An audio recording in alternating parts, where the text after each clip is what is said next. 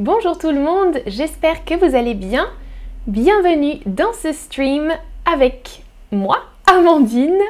Aujourd'hui, on parle d'histoire. Bienvenue tout le monde dans le chat. Salut Javad, oui, ça fait longtemps. Euh, salut Goutry, Kazel, Sirfil, bienvenue à tous. J'ai une question pour vous tout de suite. Est-ce que vous aimez l'histoire? Moi, euh, c'est une discipline que j'aime beaucoup. Euh, mais dites-moi, est-ce que vous aussi ça vous passionne Ou bien oui, mais plutôt l'histoire de votre pays Logique. Ou alors bof, vous préférez les sciences ou la littérature ou autre chose et dites-moi dans le chat si vous avez des commentaires sur ça. Ah, beaucoup d'entre vous disent OK, vous aimez l'histoire en majorité, d'accord. Ou certains préfèrent, certains ou certaines préfèrent les sciences et la littérature, d'accord. Alors aujourd'hui, on parle d'histoire, d'histoire de France. On parle de l'affaire Dreyfus. Bonjour, bonjour dans le chat. Alors l'affaire Dreyfus, elle porte le nom d'un homme, monsieur Alfred Dreyfus, donc un Français, euh, qui était dans l'armée. Il était donc capitaine. Capitaine Alfred Dreyfus. Capitaine, c'est un grade dans l'armée. Hein. capitaine, lieutenant, etc. Il y a différents grades. Ah, dans le chat, Gautry nous dit Je suis un prof d'histoire, super. Arsène dit comme ci, comme ça. D'accord. Et vous aimez l'histoire dans le chat, super. Alors, donc, le capitaine Alfred Dreyfus, il est juif et il est d'origine alsacienne. Vous voyez sur la carte, l'Alsace, c'est à l'est de la France. Et à cette époque, à l'époque de l'affaire Dreyfus, il y a un contexte social qui est malheureusement pour lui très défavorable envers les juifs.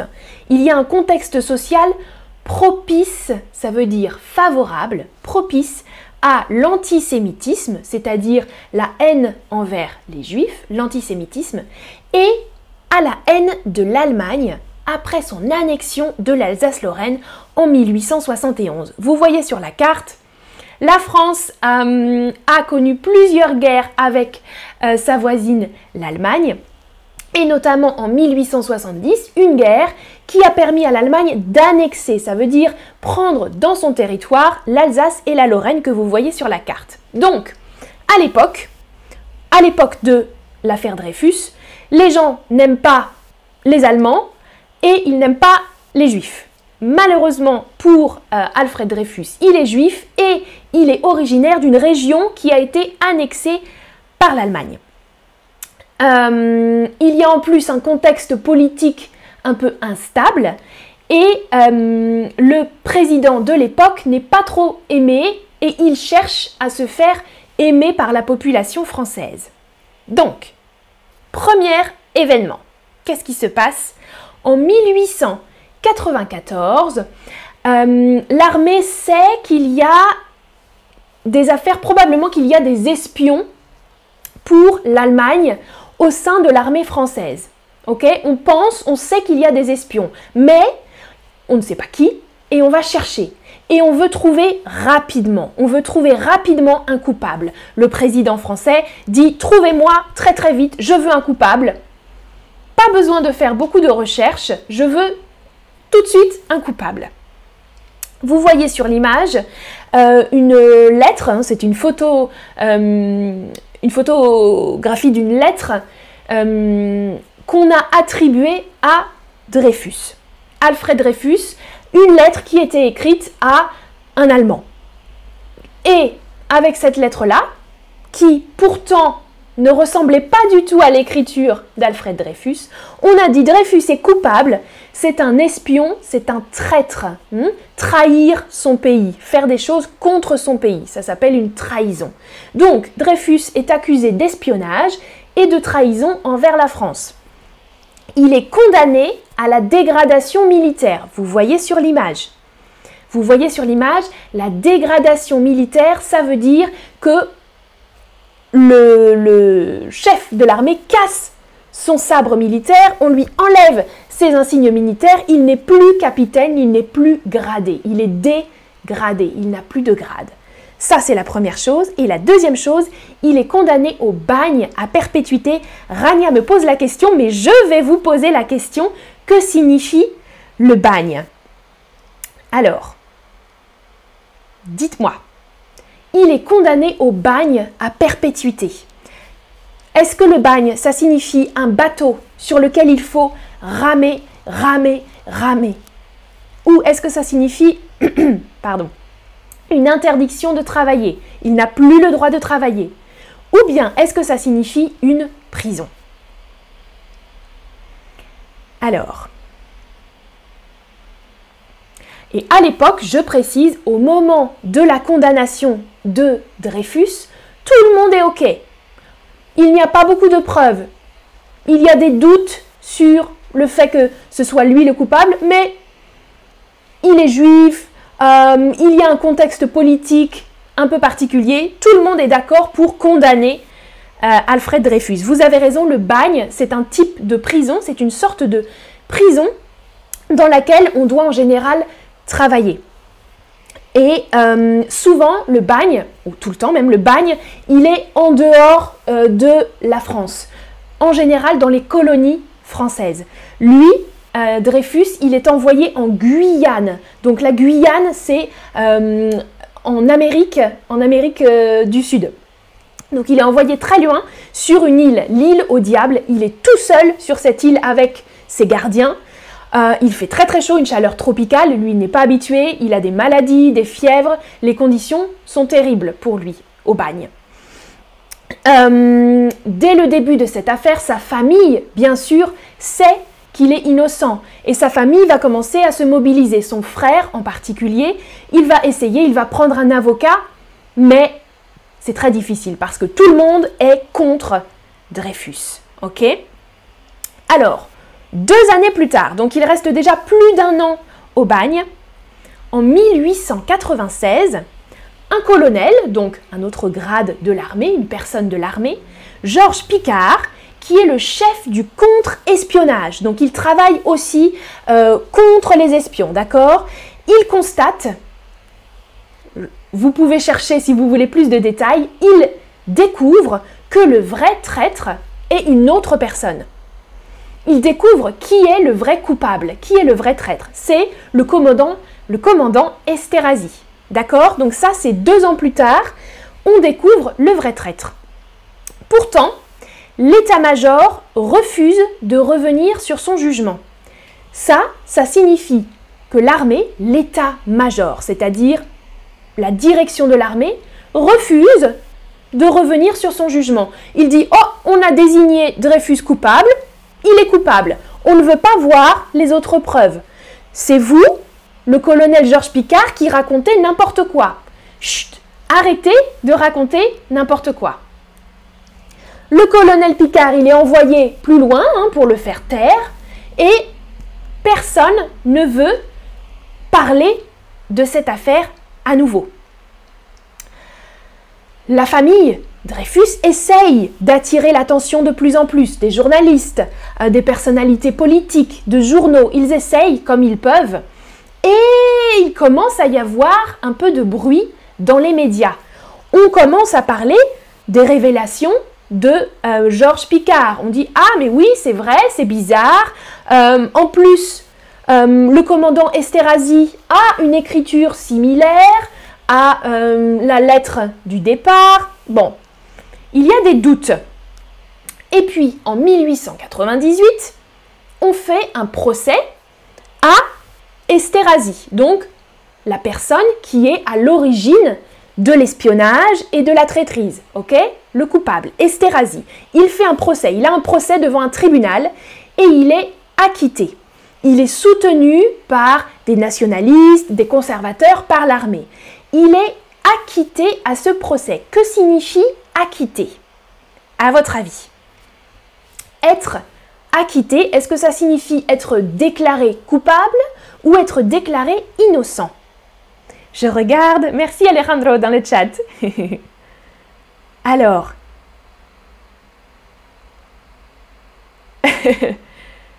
Je regarde vos commentaires, Jassira, c'est drôle. Ah, ah, Jassira dit Je préfère la littérature, tandis que je trouve la connaissance de l'histoire nécessaire. Oui, la connaissance de l'histoire est nécessaire dans beaucoup euh, de sujets, bien sûr. Alors, oui, être acquitté, ça veut dire être déclaré innocent. Donc, vous avez compris, le vrai coupable, il est jugé dans un tribunal, mais il est soutenu par l'armée et soutenu par beaucoup de personnalités politiques, et il est déclaré innocent. Deuxième événement de l'année 1898, et c'est vraiment là que commence l'affaire Dreyfus, comme on l'appelle l'affaire Dreyfus, Émile Zola, c'est un écrivain, Jassira, tu le connais, toi qui aimes la littérature, un écrivain français très célèbre. Il écrit, il publie dans un journal J'accuse. J'accuse, c'est un texte très célèbre. En général, euh, tous les Français le connaissent. Peut-être que vous avez déjà entendu aussi ce mot j'accuse. Euh, dans ce texte, Émile Zola accuse beaucoup de politiciens et beaucoup de personnes haut placées. Il accuse le ministre de la guerre, le chef d'état-major de l'armée, dix personnes comme ça très très importantes. Il les accuse d'avoir commis une erreur judiciaire.